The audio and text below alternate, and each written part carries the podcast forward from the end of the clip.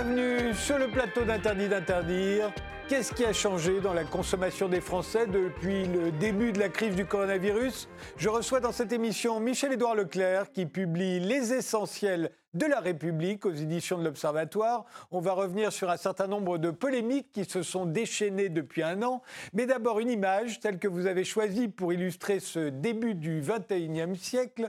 Michel-Édouard Leclerc, cette image, la voici. Alors pourquoi? Qu'est-ce qu'elle représente pour vous? Eh ben, c'est, un peu une image caricaturale et en même temps hyper réaliste. Ce ne sont pas les robots d'Amazon euh, que l'on voit dans les rues, euh, ce ne sont pas les drones, euh, ce sont des, des vélocipédistes d'Uber, de Deliveroo. Voilà, c'est une face non cachée de la société digitale, celle qui nous rend service, mais qui aussi rabat les cartes sur le marché du travail, qui ramène euh, la régulation de l'État dans l'entreprise, qui, réinterpelle en matière de droit social. Voilà, c'est notre l'extension de notre liberté avec le digital repose la question aussi du vivre ensemble et qui travaille pour qui? Eh bien, commençons.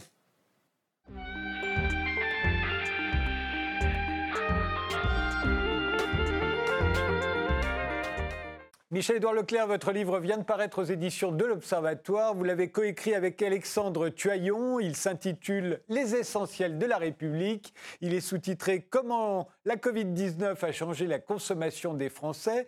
Mais c'est aussi et peut-être surtout le regard que l'on porte sur le commerce et les commerçants qui a changé, j'ai l'impression. Ils n'ont jamais été très bien vus dans notre pays. On n'aime pas beaucoup les marchands. On leur préfère les agriculteurs, les ouvriers, les fonctionnaires, les militaires. Et là, tout à coup, ils se sont retrouvés en première ligne. On les a reconsidérés, en tout cas on les a considérés d'un autre œil. L'Élysée a même invité des caissières à assister au défilé du 14 juillet sur les Champs-Élysées. Euh, ça a dû vous faire plaisir. Oui, j'ai toujours vécu ça, euh, à la fois une, euh, rencontre populaire, les, magasins, les marchés. Sont, tout le monde est avide de ça. D'ailleurs, dès que les magasins sont fermés, on réclame leur ouverture, on se précipite. Et quand on annonce qu'il va y avoir des confinements, on se précipite euh, chez Zara, chez Leclerc, chez Biocop, sur les marchés. Il y, a un rapport ambigu. Euh, le commerce, c'est dans notre proximité immédiate. C'est un lieu de vie, peut-être par défaut d'autres lieux de vie. Hein. Et en tout cas, c'est un lieu qui façonne le lien social. Et puis en même temps, on a des élites euh, qui, en France, euh, traditionnellement, depuis euh, le XVIIIe siècle, parlent de commerce, mais en même temps, ils sont, comme on dit, très physiocrates. C'est l'industrie qui crée de la valeur, c'est l'agriculture et la terre, celui qui exploite la terre, qui crée de la valeur. Le commerce, aux yeux de beaucoup, reste parasite. Quoi. J'ai vécu ça en, en, 40 ans de métier et, et un peu plus de 60 ans de vie aux côtés de mes parents. Hein, alors il faut, il faut euh, bien réaliser que pour vous, euh, le choc a été terrible en mars dernier. Quand on ferme subitement les cantines et les restaurants, ce qui n'était jamais arrivé, hein, cela signifie 12 millions de repas supplémentaires à la maison. C'est ce que vous écrivez dans votre livre. Forcément, les achats en magasin explosent. Et ce que l'on peut redouter, ce sont les pénuries et le rationnement.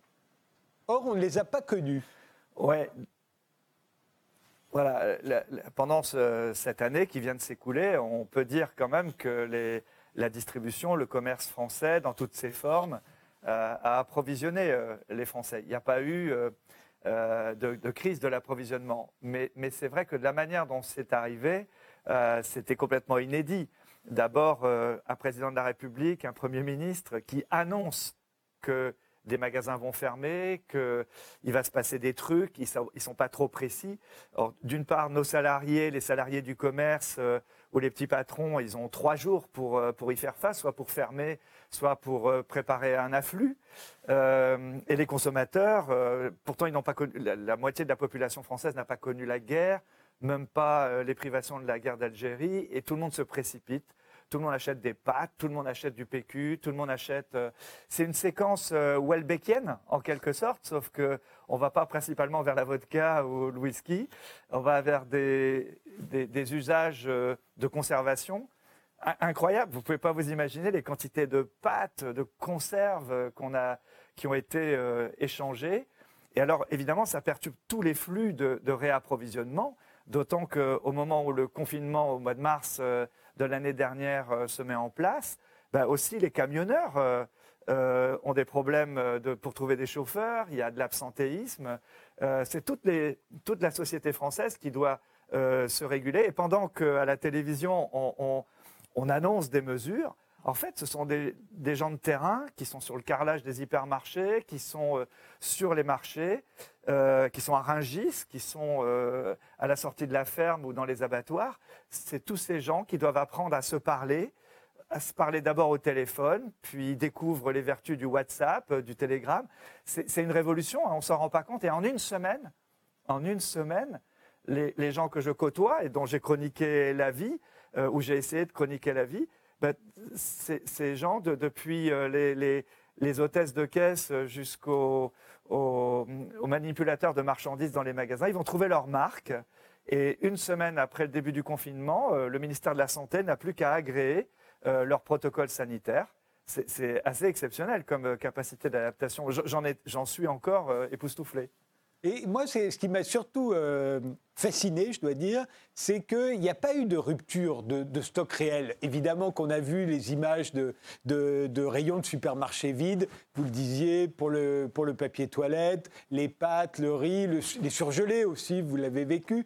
Mais au fond, ça a été vraiment anecdotique. C'est-à-dire que tout à coup, les gens se mettent à manger chez eux au lieu de manger au restaurant ou dans les cantines. Euh, ils achètent donc beaucoup plus et ça tient ça tient. Et il ne faut pas l'oublier que les importations sont arrêtées. C'est-à-dire qu'on que euh, on va acheter que français. Euh, bah, il y a du stock étranger au début, mais après, euh, c'est que français. Euh, au mois de mars, on a l'habitude de manger de la fraise espagnole, euh, du fruit de saison qui vient d'Italie ou d'Espagne. Là, euh, non, il, n'est pas encore en ligne, ni le Périgord. Et donc, il y a des tensions. Il y a des tensions sur les produits, il y a des tensions sur les marques. Mais globalement, tout le monde a à bouffer, tout le monde a à manger. Quand certains se sont plaints que les prix avaient augmenté, c'est lié à ça? C'est parce que tout à coup, on n'a plus les fraises d'Espagne Ouais, globalement, euh, il n'y a pas eu d'inflation. Euh, globalement, chacun a l'impression d'avoir payé plus cher. En fait, la, seule vraie inflation, euh, c'est celle des produits agricoles français que tout le monde a voulu acheter avant saison, c'est-à-dire là où c'est le plus cher, là où c'est le plus rare. Et en plus, la météo avait été très défavorable pour nos produits agricoles. Et donc, il y a eu quand même pas mal de... ça a beaucoup râlé sur le, les produits, euh, sur le prix des produits agricoles. Néanmoins, euh, tout a été écoulé. Euh, il n'y a pas eu un transfert complet de la restauration hors foyer vers la grande distribution, d'autant que pas mal de marchés forains étaient fermés aussi. Mais quand même, il n'y a pas eu l'inflation sur un an n'excède pas 1%. Donc on n'est pas du tout dans la spéculation, on n'est pas dans, dans, dans, les profiteurs de la crise. Quoi. il y a eu, en, contre-coup, il y a eu, euh, pour expliquer tout ça, il y a eu euh, des ruptures de chaînes d'approvisionnement. On est passé euh, de l'avion au camion ou du, bateau à l'avion. Enfin, c'était très compliqué. C'est surtout sur l'affaire des masques qu'il y a eu beaucoup d'inflation. Sur, sur les denrées en général, les grandes enseignes, que ce soit Carrefour, Auchan, tout ça, tout le monde a bloqué les prix. Hein. C'était on savait, nous, commerçants, qu'on allait être accusés de ça, d'être des profiteurs de la crise, et donc toutes les enseignes ont, bloqué leurs prix. Alors justement, parlons de la bataille des masques, puisque vous avez été en première ligne hein, de la bataille des masques, la grande distribution. Euh, il faut se souvenir que donc on n'a pas de masques à l'époque, que vos salariés en réclament, parce que les caissiers, les caissières qui sont en contact des clients, ils veulent avoir euh, des masques. Vous faites un rapide calcul dans votre livre, vous dites qu'il vous en faudrait 360 000 par jour, euh, à, à un moment où il n'y en a pas, un moment où en fait il y a la guerre des masques. C'est-à-dire que chacun essaye d'acheter des masques sur le marché, mais au départ, on ne veut pas que vous en achetiez, vous, les, la grande distribution, c'est l'État qui doit le faire à votre place. Euh, résumez-nous la guerre des masques telle que vous l'avez vécue, vous, euh, Michel-Édouard Leclerc. Il y, a, plusieurs époques. ça vaut un film, hein. c'est des scénarios avec des révélations de caractère extraordinaires. Il y a, d'abord un premier scénario qui est euh, à la fois euh, euh, raisonnable, c'est-à-dire priorité des masques pour le personnel soignant, mais il y a aussi beaucoup de corporatisme. Il y a, a les, groupements de pharmaciens, les médecins veulent être prioritaires aussi pour, pour pouvoir en être. Et donc, les mêmes syndicats qui, dans nos magasins, réclament euh, des masques pour les caissières. Quand ils deviennent syndicats de l'hôpital, ils demandent à ce qu'on nous les pique pour les ramener à l'hôpital. Donc c'est vraiment, euh, c'est Kafka. Hein, c'est, euh, enfin c'est peut-être pas Kafka, mais c'est du.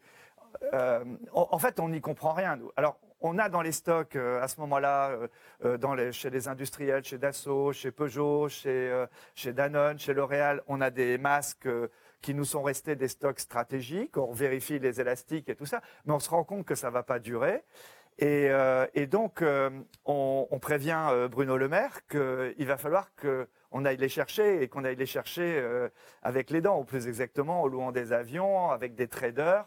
Et, et Bruno Le Maire nous répond, mais moi je suis pas en charge des masques, ça c'est le secteur de la santé. Et donc il y a voilà, il y, a, des chefs d'entreprise qui veulent prendre en main leurs responsabilités, fournir des masques à leur personnel, fournir les masques aux consommateurs euh, et pourquoi pas aussi en offrir à l'hôpital. Mais pour le moment, c'est interdit.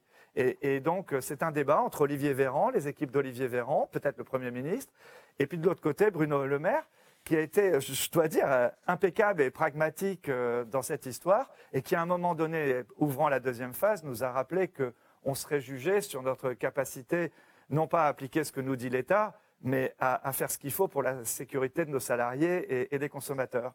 Et donc, quand on a eu le feu vert, quand on a eu le feu vert pour aller chercher des masques, euh, on l'a oublié, hein, mais on nous a dit n'achetez pas en France. Il y a plein de gens qui nous ont engueulés parce que ce n'étaient pas des masques français, mais en fait, dans la réalité, euh, les filières françaises étaient réservées pour les hôpitaux, pour le personnel de santé, et même euh, à, l'international, il y avait des grands fournisseurs chinois ils étaient présélectionnés pour, euh, pour les appels d'offres de l'État. Appels d'offres, je ne sais même pas, mais en tout cas pour l'État.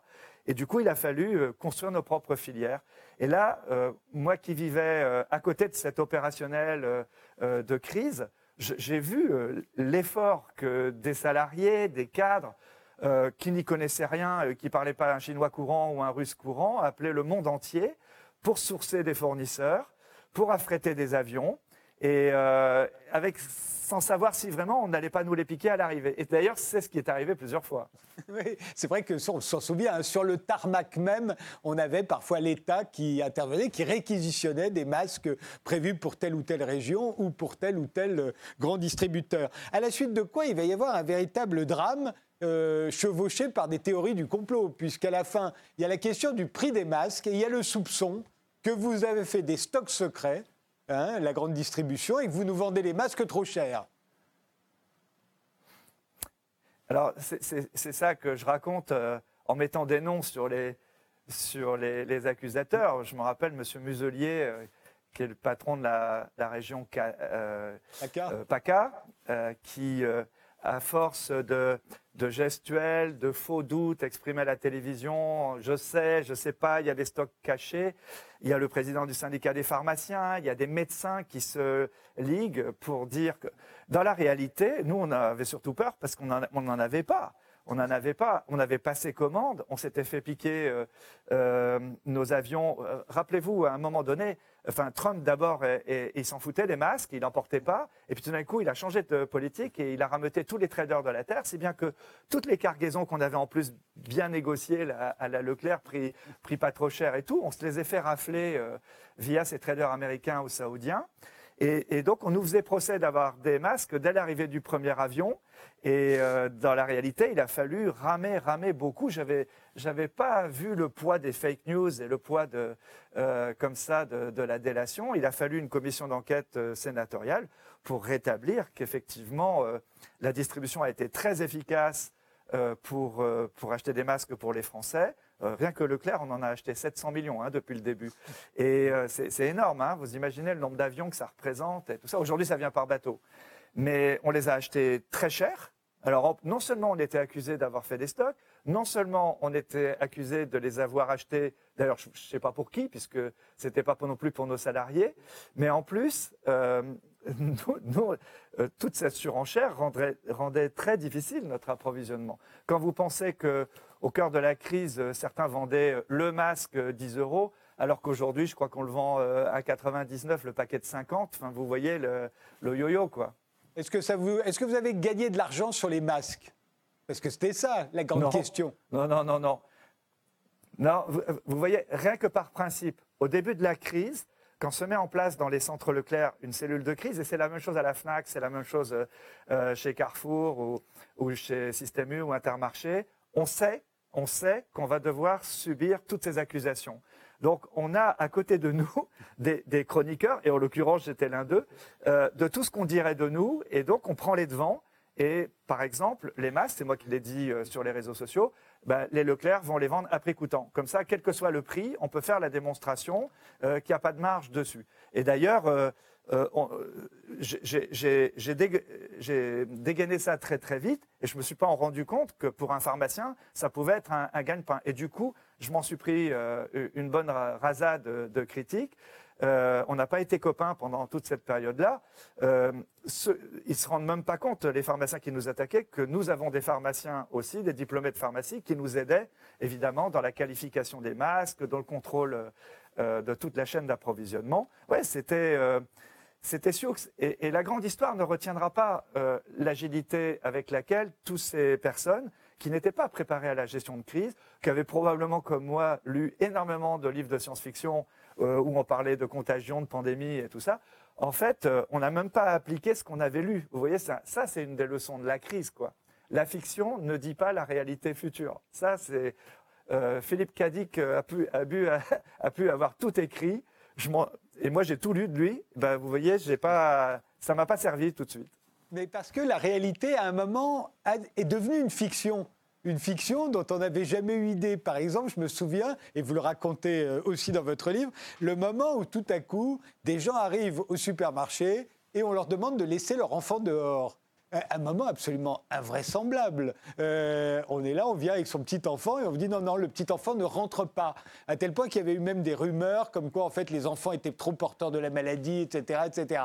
En fait, vous le, vous le rappelez. À un moment, on se dit bah attention, il faut il faut réguler l'entrée dans les supermarchés et, le gouvernement décide qu'on ne peut rentrer qu'à un par chariot. Euh, une personne par chariot, pas plus. Et c'est ce qui va donner ces scènes ahurissantes. On voit des enfants rester dehors. Alors, ce qu'il faut voir, c'est qu'il y en a eu très peu des scènes comme ça. Mais elles vont courir sur le net et euh, elles, vont, euh, elles vont faire la réputation, à la fois la, mauvaise réputation, à la fois des vigiles qui ont appliqué à la lettre euh, cette, cette, police, si je puis dire, mais aussi des magasins qui ne savaient plus trop comment se conformer.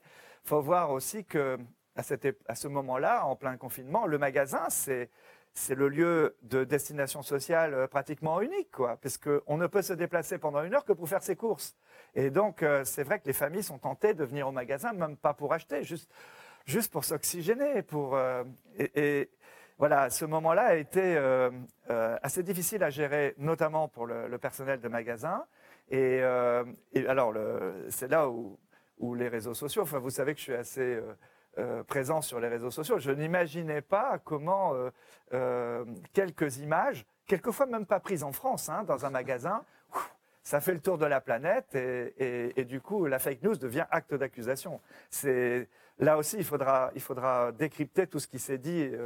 on a vu il y, a des, images qui sont passées en boucle euh, dans un magasin Carrefour qui n'était même pas un magasin français, vous voyez, et on l'a attribué à la chaîne comme ça. En fait, je crois que c'était un Carrefour à Monaco qui n'était pas sous la même réglementation, mais il n'y a personne pour contrebalancer euh, ces, ces, images ou les interpréter. Puis de toute façon, dans le timing, vous pouvez rien faire. C'est la vague. Alors on se souvient qu'il y a une bonne partie des Français qui se retrouvent à ce moment-là en télétravail, mais pas dans la grande distribution. Euh, ils doivent venir travailler pour qu'on puisse continuer de se nourrir. Et, la question évidemment euh, que se pose votre personnel, c'est qu'est-ce qu'on risque? Est-ce qu'on risque sa vie en allant travailler? Euh, C'est une question qui va hanter pendant tout le, premier confinement. Hein. Et, et, à un moment, Bruno Le Maire va proposer 1000 euros de primes à vos salariés, à tous les salariés de la grande distribution. Il n'est pas venu vous poser la question avant, je pense. Alors vous racontez que vous, déjà dans la grande distribution, en tout cas dans, les centres Édouard Leclerc, euh, il y a déjà 25% des bénéfices avant impôt qui sont, euh, qui sont euh, donnés au personnel, ce qui fait à peu près entre deux et trois mois de, salaire en plus. mais les bonnes années, pas forcément, là, c'était pas forcément une bonne année. Comment vous vous êtes retrouvé Alors d'abord, est-ce que vous avez manqué de personnel? Et, et, est-ce que vous avez versé la prime de 1000 euros? Alors, on n'a pas manqué de, personnel. Il y a eu de l'absentéisme dans, des clusters régionaux particulièrement denses, en Alsace par exemple, euh, ou au nord de Paris. Mais globalement, euh, nos, salariés étaient à poste. Et il euh, faut, bien vous dire aussi que dans la moitié de la France, il n'y avait pas ou peu de Covid. Même si sur la carte c'était rouge, on se demandait comment. Vu de Bretagne ou vu des Landes, on se demandait si c'était un truc de Parisien ou pas. Hein. Ça a mis longtemps avant de s'imprégner et on avait à l'interne à gérer ça. Après, oui, comme nous, nous avions décidé euh, d'affecter 25% euh, des résultats au personnel. La proposition de Bruno Le Maire faisait sens pour les, pour les entreprises qui, qui euh, ne faisaient pas d'intéressement et de participation, mais nous, on ne savait pas trop si elles se surajoutaient. en plus, si vous la donnez à certains, ça vient diminuer le profit distribuable aux autres. C'était très complexe. Quoi. Donc globalement, sur cette année-là, sur l'année dernière, on a donné les deux. et dans l'ensemble, je pense que tout le monde s'y est retrouvé. Il y avait quelque chose aussi qui était très malsain, qui n'était pas clair. C'est que je pense que Bruno Le Maire était bien intentionné, ou le président de la République, mais ça faisait un peu le salaire de la peur. Et pour le salaire de la peur, 1000 euros, c'était pas cher. Et donc, euh, il y avait euh, une difficulté à, dire, euh, on va donner 1000 euros au personnel le plus exposé, à celui qui, est en danger. C'était à un moment où on refusait de, qualifier le Covid de, maladie professionnelle. Vous voyez, tout ça, c'était très ambigu, très difficile à gérer. Et puis une fois que c'est parti dans les médias, vous ne pouvez pas non plus être euh, le patron conservateur. Enfin, vous n'avez pas le droit à l'explication, vous n'avez pas le temps de l'explication. Donc, en fait, il se trouve que chez nous, ça s'est bien passé, que peut-être à part une dizaine ou une quinzaine de magasins qui ont particulièrement souffert parce qu'ils étaient trop loin de la ville, ils étaient fermés, etc. Mais dans l'ensemble, euh, on a pu satisfaire euh, sous forme de primes ou, de contrats d'intéressement euh, ces, propositions. Mais vous pouvez voir que cette année, l'offre a été réitérée par le président de la République et M. Castex, et ça n'attire plus les foules. Enfin, je veux dire, bien sûr, tout salarié est très content de recevoir une prime, mais aujourd'hui, vraiment, cette prime, elle a quelque chose d'éphémère de très politique aussi. On voit bien que c'est le politique qui ne le prend pas dans son budget et qui demande aux entreprises de les refiler. Et nous, on préfère à ce moment-là, dans, la discussion entre partenaires sociaux, euh, bah, partager à tout le monde euh, le fruit de l'entreprise. C'est très difficile de faire de la discrimination. Et finalement, en fait, on ne risquait pas sa vie en venant travailler. Euh, il n'y a pas eu de cluster. Enfin, je, n'ai pas eu de remontée euh, de, maladies, de Covid euh, en groupe euh, dans, la distribution. C'est d'ailleurs un paradoxe. Hein. c'est, je crois que Ruth Bézieux, le patron du MEDEF, le rappelait avant-hier soir. Les, les, plus gros clusters ont eu lieu en famille, en fait. C'est dans la, vie privée. mais en magasin, avec les gestes de distanciation qui ont été matérialisés dans les magasins, malgré de temps en temps quelques mouvements de foule, les protections en plexiglas, il a fallu trouver des, plein d'artisans pour monter des, des, plexis partout. Euh. Et euh, non, je, n'ai pas connaissance qu'il y ait eu dans la distribution euh, de, clusters.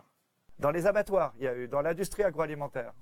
On va faire une pause, Michel-Édouard Leclerc. On se retrouve juste après et puis on va voir ce qui a vraiment changé dans la consommation avec le, le coronavirus.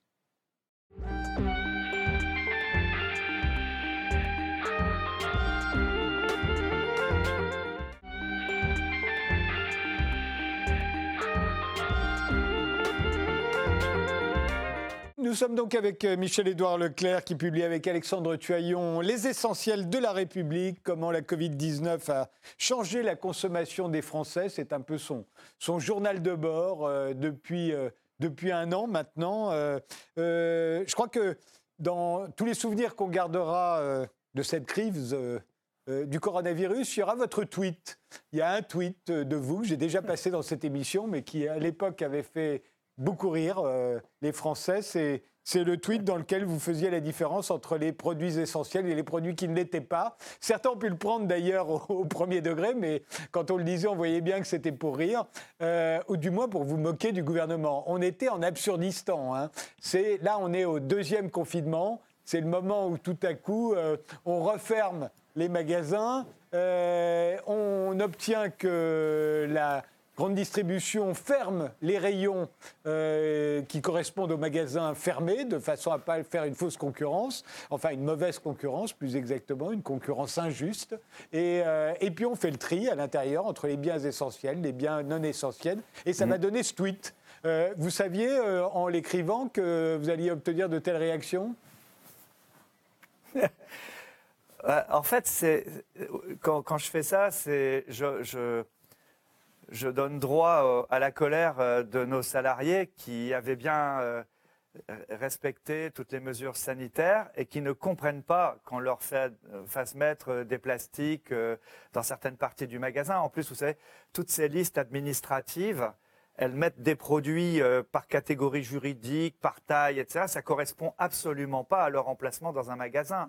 Donc il faut non seulement euh, défaire les rayons, les refaire, euh, les plastifier, les enrubanner. enfin, c'est chiant, quoi. Et, et, donc, on se pose la question qu'est-ce que ça a à voir avec le sanitaire, avec la protection et, de fait, et de fait, même moi, sur le coup, je ne, mesure pas que cette euh, euh, décision administrative va avoir un impact extrêmement démobilisateur sur les commerçants, sur nos salariés.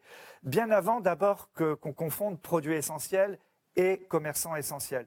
Là, on est tout simplement sur une réponse politique du Premier ministre à une opposition qui commence à faire dol à des commerçants euh, pour faire des arrêtés municipaux et les autoriser et résister à, au, droit de l'État. Il y a pas mal d'arrêtés municipaux qui sont pris.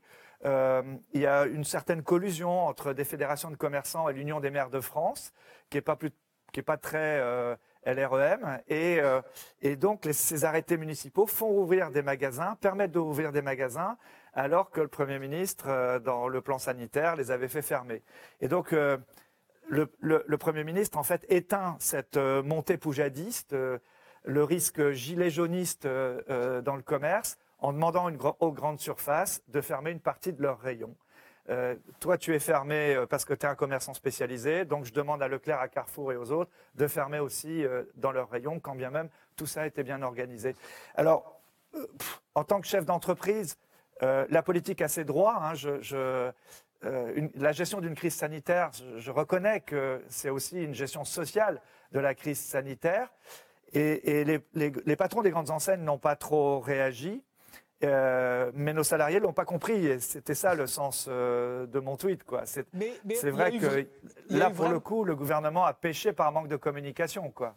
Et, et, par manque d'anticipation aussi, parce qu'après tout, on pouvait s'y attendre à être obligé d'être reconfiné en octobre visiblement personne n'avait prévu le coup et qui se retrouve euh, en improvisant à commettre des injustices, ou en tout cas ce qui est perçu comme tel par les Français, et les Français aiment beaucoup l'égalité. Donc euh, quand tout le monde est fermé, ça va, mais s'il y en a un qui est ouvert euh, et pas l'autre, ça commence à devenir un problème. Et, c'était vrai à la fin, les pyjamas deux ans, on avait le droit de les vendre, et les pyjamas trois ans, on n'avait pas le droit. Oui, et c'est toujours le cas aujourd'hui. Ouais, puisqu'on est, reparti euh, dans cette euh, segmentation. Et ceci dit, euh, vous, voyez, pour, pour, pour vous montrer aussi que tout ça est, purement politique, voire corporatiste, nos copains libraires qui, étaient, qui avaient demandé à ne pas ouvrir pendant le premier confinement ont voulu ouvrir au deuxième et on, on les a aidés à ouvrir. Et donc, et Bruno Le Maire, je l'ai vu, a plaidé pour que les libraires ouvrent. Mais aujourd'hui, les FNAC, les Cultura, les, les Furets du Nord, sont, quand ils sont dans les grands centres commerciaux, sont fermés. Les libraires de ces dans enseignes-là sont fermés. Donc euh, l'équité, c'est une équité euh, conçue euh, très politique, c'est du, faible au fort. Mais bon, disons les choses très clairement, ça se passe pas trop mal en France quand même de ce point de vue-là. franchement, tout le monde a ras-le-bol de, de, ces allers-retours, de ce confinement. Mais en même temps, je, pour avoir des, alliés, euh, euh, des coopérateurs en Italie, en Allemagne, en Belgique, on n'est pas les plus mal lotis. Hein. On, râle plus, mais on n'est pas les plus mal lotis. On se souvient, alors ça c'était plutôt pendant le premier confinement, on a dit que vous aviez vendu moins de maquillage, moins de déodorant, et on en avait conclu que les Français se négligeaient. Ouais, ouais, où il y avait des stocks, hein, peut-être aussi. Euh, mais c'est vrai qu'il ne faut, pas, faut pas prendre la consommation euh, qui s'est passée pendant le, premier et le deuxième confinement comme une tendance. C'est une grande parenthèse dans une tendance plus générale, plus vertueuse. On, a retrouvé ça. Désormais, euh, la crise sanitaire a rajouté cette préoccupation sanitaire dans la demande du mieux manger, du mieux-être. Euh, on a, il y a une philosophie du corps. On voit ça dans toutes les revues, par exemple aujourd'hui dans les kiosques à journaux, sur les, en digital tout, ce qui concerne le mieux manger, le mieux-être, euh, le sport chez soi, le yoga, intègre une euh, demande sociale qui s'exprime pour tous les comportements. Et ça, maintenant, c'est un acquis. Et, euh, ça vient renforcer ce qu'on appelait les états généraux de l'alimentation il y a, a 4-5 ans, c'est-à-dire cette narration collective d'un nouveau modèle alimentaire français, moins bonne bouffe traditionnelle classique et plus, euh, euh, plus vertueuse sur le plan sanitaire. Ça, c'est vraiment quelque chose vers lequel on va maintenant et qui s'accélère. Justement, là, c'est vrai qu'on on achète moins de maquillage à partir du moment où on sort moins et qu'on ne va pas travailler, qu'on reste chez soi euh, derrière son ordinateur.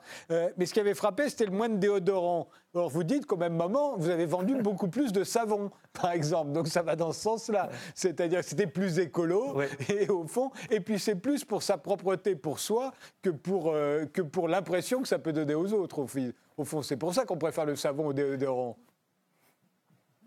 Oui, je pense que désormais, dans la société française, la préoccupation hygiéniste, euh, elle est forte. Euh, je vous rappelle qu'on était un peuple qui, il y a un an, se moquait de tout asiatique qui arrivait euh, en province ou visitait le Mont Saint-Michel ou même dans les grands espaces et qui, et qui ne quittaient pas leur masque. Aujourd'hui, malgré des mouvements anti-masques, personne ne rentre dans un magasin sans mettre un masque. Il n'y a pas d'acte d'incivilité. Les anti-masques s'expriment peut-être sur les réseaux sociaux, mais dans leur pratique, voilà. et, là, je pense que la crise cette crise du Covid, cette pandémie, a, fait faire aux Français un bond dans l'appréciation de, leur hygiène, de leur hygiène euh, euh, s'agissant de l'esthétique, la, parfumerie, mais de leur, hygiène, euh, bien sûr, alimentaire. Il y a eu la, bataille pour les sapins de Noël au moment de Noël. Vous pouvez nous, nous raconter comment vous l'avez vécu, vous? Bon, c'est vrai que vous, avez, cité euh, mon collaborateur euh, euh, Alexandre Tuaillon qui a, qui a co-signé ce livre. Il sait je tiens un journal de bord, il a piqué dedans, il a regardé. Tous les jours, il y avait un truc. ça, ça, méritait pas en soi de faire un livre, mais l'addition de tout ça montre la réalité de, de ceux qui ont fait que, que, que la France marche. Quoi. Il y avait, rappelez-vous, c'était le muguet le muguet du 1er mai. Moi, j'ai assisté à des trucs euh, dingues, quoi, avec euh, le lobby des fleuristes qui dit on va quand même pas mettre tout ça à la benne. Il y avait les tulipes aussi. On va, tout, on va quand même pas mettre tout ça à la benne. Alors, il y avait des discussions de savoir si les tulipes étaient françaises, euh, qui distribuait le muguet, tout ça. Alors, le Premier ministre tranche allez, hop, pas de fleurs. Didier Guillaume, ministre de l'Agriculture, intervient demande l'arbitrage de Bruno Le Maire et dit c'est quand même des gens, c'est quand même dehors, ça, ça emmerde personne. Finalement, vous savez à quoi on aboutit? À l'autorisation de vendre des fleurs dans les grandes surfaces, chez Carrefour, chez Leclerc et même peut-être au, rayon euh, de Leroy Merlin, et à condition d'en pas en faire la publicité. Voilà, c'est ça qu'on vit quoi. Donc un, dialogue, euh, un dialogue mais totalement absurde entre euh, entre, euh, c'est du Borges, c'est euh, entre une administration qui suit une, euh, une ligne et puis des professionnels qui sont là en train de dire ça va tomber par la gauche, ça va venir de la droite. Et, et on a vécu comme ça pendant un an. Et on continue de le vivre comme ça. Et, et tout ça, en plus, avec le soupçon que ça profite à, à Amazon et au e-commerce. mais surtout à Amazon. Euh, ça devenait un peu. Euh, on a même dit à un moment, vous le rappelez, que, que Jean Castex était le meilleur employé du mois d'Amazon. Oui.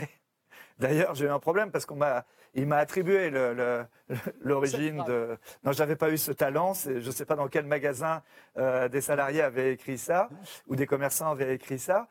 dans la réalité, c'est vrai que tout le monde était encadré, euh, sauf Amazon. Hein. C'est, Dans la réalité aussi, euh, bah, c'est un constat que tout commerçant aujourd'hui il ne peut pas simplement prendre Amazon comme épouvantail. Désormais, Amazon, c'est quand même, il, dit la voix, il dit la voix du digital, il dit la voix du click et collect. Et on a vu effectivement euh, que même les restaurateurs aujourd'hui euh, offrent des plats sur des plateformes euh, digitales, que ce soit Deliveroo ou même des plateformes de Centre Leclerc ou, de Carrefour ou de Monoprix. Donc, en fait, la, crise a terriblement accéléré euh, euh, la digitalisation de l'économie dans la relation avec les clients, par exemple, et puis tout le web commerce, quoi, qui a explosé euh, comme comme on ne pouvait pas l'anticiper. Il faut savoir que là, l'année dernière, les centres Leclerc ont eu un million de clients supplémentaires venus par le drive. Donc, c'est, nous avons eu la, la, fréquentation sur le drive qu'on anticipait pour dans quatre ans. Donc c'est incroyable. C'est à la fois pour des raisons sanitaires, c'est aussi parce que euh, ben, le drive permet de comparer les prix avant de, prendre sa voiture et d'aller chercher. Puis maintenant, il y a toutes sortes de, de drive piétons. C'est un peu une ineptie sur le plan du langage, mais en tout cas, il y a beaucoup de relais piétons euh, qui, tous les groupes de distribution deviennent multicanales. À votre avis, ça va rester ça, à la fois euh, l'e-commerce, le click and collect, le, drive piéton? Oui, ça, va rester. Écoutez, c'était quand même drôle. Euh, il y a eu une association anti-Amazon d'écrivains euh, qui euh, disait qu'il fallait plus aller acheter des livres chez Amazon tandis que les libraires étaient fermés. Mais ils se rendaient même pas compte que c'était leur livre qui était aussi sur Amazon. Donc tout ça était à la fois un peu c'était gentil au départ, ça se voulait soutien aux libraires, mais en même temps, tout ça était assez hypocrite par rapport à, l'avenir, parce que pour les éditeurs, évidemment, Amazon aujourd'hui, c'est le client numéro un. Donc, euh, euh, si tel est le cas, euh, Amazon, ça doit venir. nous devons le challenger, nous devons relever ce défi. Il ne suffit pas de le désigner comme bouc émissaire, comme d'autres ont désigné les hypermarchés autrefois face au petit commerce. Il s'agit maintenant d'apprendre le, digital et, d'aller là où les consommateurs, ou les clients, ou les lecteurs ont envie d'aller. la télévision n'a pas n'a pas interdit la radio et, le cinéma, même si aujourd'hui euh, les cinémas sont fermés, euh, heureusement, euh, il y a la télévision. On, va vers l'ubiquité du consommateur et des modes de distribution multicanaux, multicanal. Le, petit commerce de proximité a repris presque, je dirais, du poil de la bête, mais je dirais en termes d'image, d'importance au fond pour les Français. Vous avez ce sentiment également? Oui, ouais, la proximité est certainement une des, gagnantes, euh, un des concepts gagnants euh, de cette crise. Après, je suis perplexe parce que je ne sais pas s'il faut parler de proximité ou d'accessibilité. Parce que quand vous avez, c'était la photo du, début, quand vous avez un, cycliste euh, et demain un robot qui vous amène votre plat et, sur une liste de menus extraordinaire et que vous pouvez les avoir en, un quart d'heure, en 20 minutes, en une heure, euh, je ne sais pas si c'est vraiment la proximité qui gagne ou cette, euh, ce libre accès. J'aurais plutôt tendance à, dire à des jeunes qui veulent monter leur entreprise aujourd'hui de ne pas acheter trop cher les fonds de commerce, euh, même proches des, quartiers, et plutôt de choisir ceux qui sont accessibles, ce que... C'est l'accessibilité le maître mot. La relocalisation de la production, on en a beaucoup parlé. Vous-même, vous y avez été confronté, vous le disiez tout à l'heure, à partir du moment où on ne pouvait plus acheter euh, des produits euh, euh, agricoles, des produits de consommation à l'étranger, on a dû tout, mettre sur la production française. Est-ce que c'est fait pour durer, à votre avis, ça? Alors, il y a un vrai... c'est une vraie évolution. Euh, qui en politique euh, peut se traduire par des mots comme patriotisme, souverainisme, euh, il y a plusieurs déclinaisons possibles, mais il y a la conscience de la fragilité de n'être couvert au monde et pas être assez fort chez soi. En fait, dans, la réaction de Bruno Le Maire, par exemple, à la tentative de rachat d'une partie des actions de Carrefour, c'était peut-être excessif dans, la forme, mais tout le monde découvrait qu'au fond, les grandes entités économiques du monde s'appuient sur une distribution maîtrisée. Les grands de la high-tech aux États-Unis savent qu'ils ont un marché, en plus monolingual, acquis. Les Chinois reconquièrent les Alibaba et même ont refoulé les Auchan et les Carrefour. En Inde, aucune de nos grandes enseignes internationales n'arrive à pénétrer. Et on voit bien, même en Amérique latine, euh, que si Carrefour et Casino sont encore des, très dominants, on voit bien aussi qu'il y a pas mal de procès qui leur sont faits d'être venus d'ailleurs. Donc je crois que, euh, à la fois sur le plan géopolitique et sur le plan de la consommation, on a conscience de la nécessité de défendre un marché intérieur. Et oui, les consommateurs privilégient sur les étiquettes alors, à condition que ce soit pas trop cher, mais ils privilégient le, Made in France, le Made in Bretagne. Euh, euh, c'est sûr qu'il y a une... Et c'est bon pour nos agriculteurs, pour le coup, parce que là, il y a, euh, si ce n'est un argumentaire économique, il y a, une émotion, un, sentiment qui justifie l'achat privilégié de produits français. Quand on regarde ça, ça va rester. Quand on regarde à l'échelle de l'histoire, depuis 200 ans, les prix n'ont jamais cessé de baisser. Euh, c'est à la fois dû euh, à la révolution industrielle, une révolution technique, euh, une révolution de la distribution, une révolution des transports, une révolution économique aussi qu'on a appelée la mondialisation, donc révolution des échanges. Tout ça fait que depuis 200 ans, les prix baissent. Est-ce qu'ils pourraient arrêter de baisser, à votre avis? Alors, je pense que beaucoup de gens pensent comme euh, ce que vous venez d'énoncer, mais je pense que ce n'est pas vrai. C'est-à-dire qu'il y a tout produit euh, nouveau mis sur le marché voit sa courbe de prix décroître au fur et à mesure qu'il s'amortit, qu'il se développe, mais il se crée beaucoup de services et beaucoup de produits nouveaux qui viennent renchérir le pouvoir d'achat euh, des gens. Et en fait, le coût de la vie est plus élevé malgré la baisse des prix. Vous voyez? C'est-à-dire que euh, c'est sûr qu'aujourd'hui, beaucoup. le poste de télévision, l'écran, euh, son prix a divisé par 15, par 20. Mais en même temps, le prix d'un iPhone augmente, la technologie incluse dedans fait un crée un argumentaire qui fait que l'abonnement coûte plus cher que la coque, etc., etc. Je pense qu'il y, a une double mécanique euh, qui fait qu'il y a des prix qui décroissent, mais il y a toujours de nouvelles offres qui font qu'au total, le panier euh, est, cher. Et alors, dans ces périodes de crise, ça, on le voit bien, parce que ça s'appelle la précarité. On voit bien que là, il y a des, moments où, ça cale au niveau des ménages. Vous voyez, on a, on a dit euh, les Français ont épargné, ils n'ont pas dépensé. Non, ça, c'est les plus riches qui, qui, ont mis 200 milliards de côté, qui ne sont pas partis en voyage, etc. Mais jamais je n'ai vu de ma vie autant de précarité. Ça se traduit euh, par le fait que justement euh, euh, l'alimentation est, achetée chichement. Ça se traduit par des préoccupations, ben, les étudiants par exemple, qui sont tout seuls dans leur ville, un peu à l'abandon, en télétravail, etc.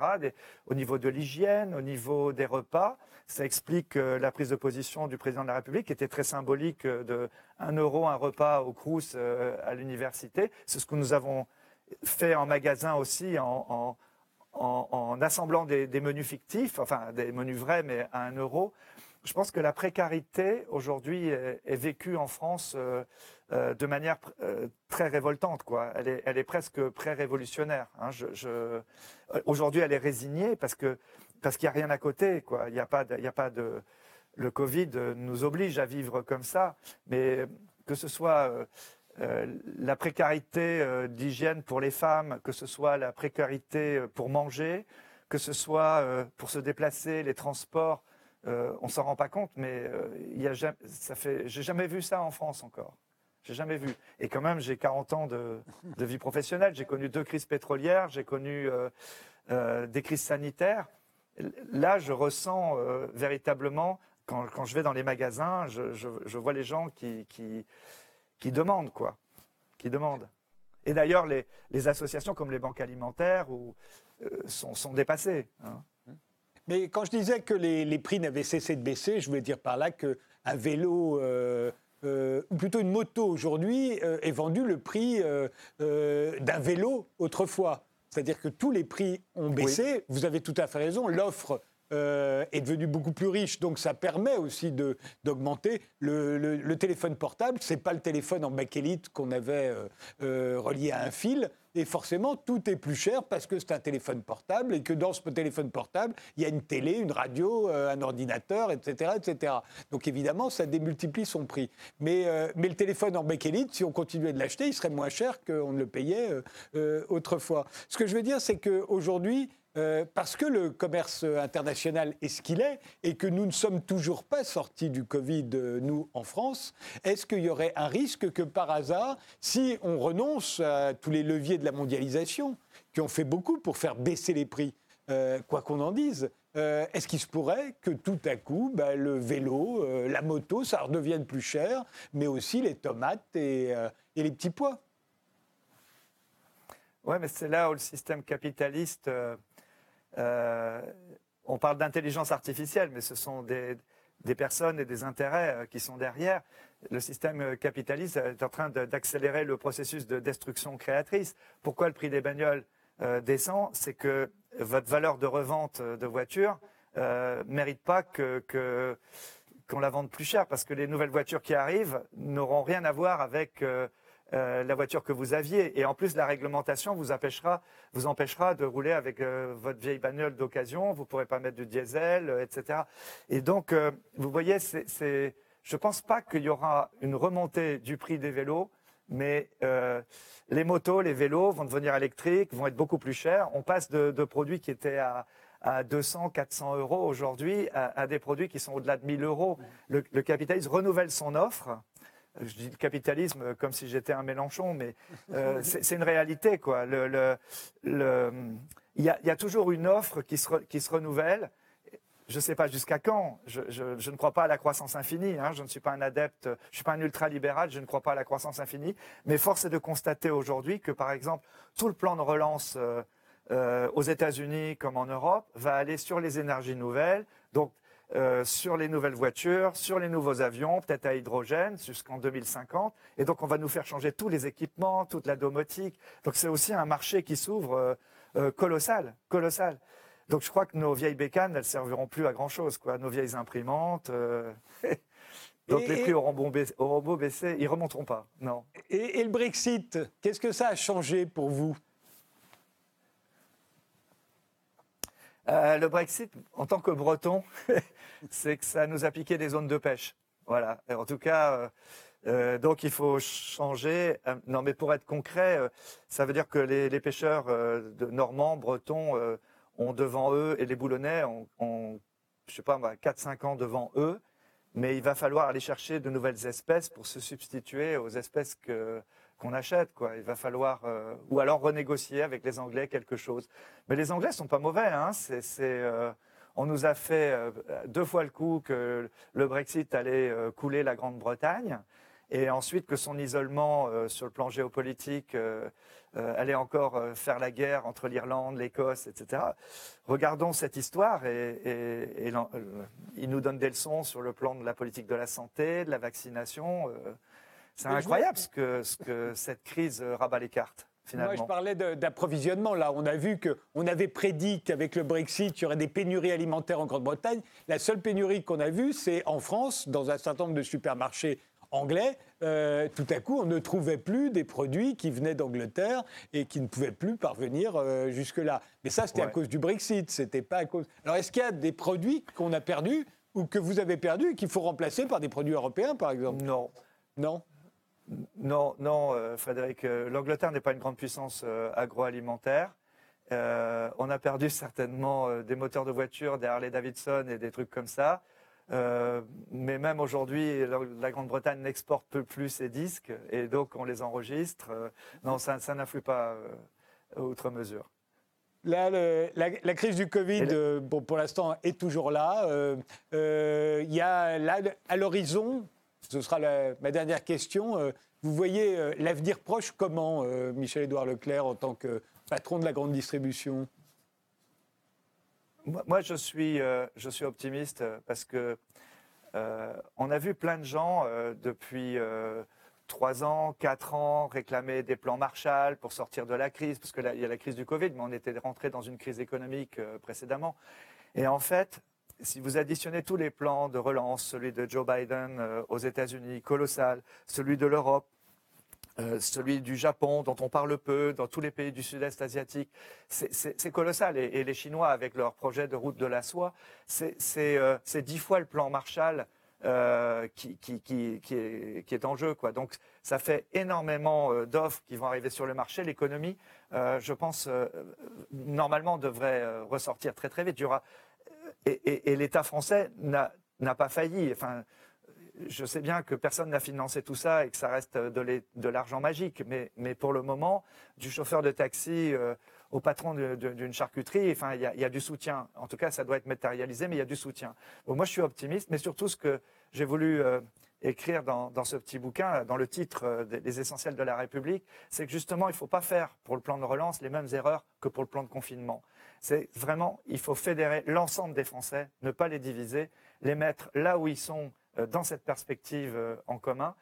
Ce n'est qu'à cette condition-là que, la France euh, va se redresser. Parce que si on est parti pour les chamailleries euh, corporatistes et si on divise les Français pour des raisons politiques, euh, politiciennes, alors là, on va louper le coche. Donc mon, message, il est quand même très politique. J'ai vu fonctionner. Ben, j'ai vécu une époque où Madame Lambert m'a appelé le soir, Madame Lambert, présidente de la FNSEA, m'a appelé le soir pour travailler à la vente du veau français ou, de l'agneau de Pâques, etc. Cette, solidarité, même très courte, même très faible, cette solidarité-là, il faut la garder parce que euh, on est tous essentiels, on est tous des rouages de quelque chose qui nous dépasse, et c'est ce qui nous dépasse qui, fait qu'on va s'en sortir. Eh, c'est presque un discours politique, non Merci Michel-Édouard Leclerc. Les essentiels de la République, c'est le titre de ce livre coécrit avec Alexandre Tuaillon, euh, qui vient de paraître aux éditions de l'Observatoire. Merci de nous avoir suivis et rendez-vous au prochain numéro.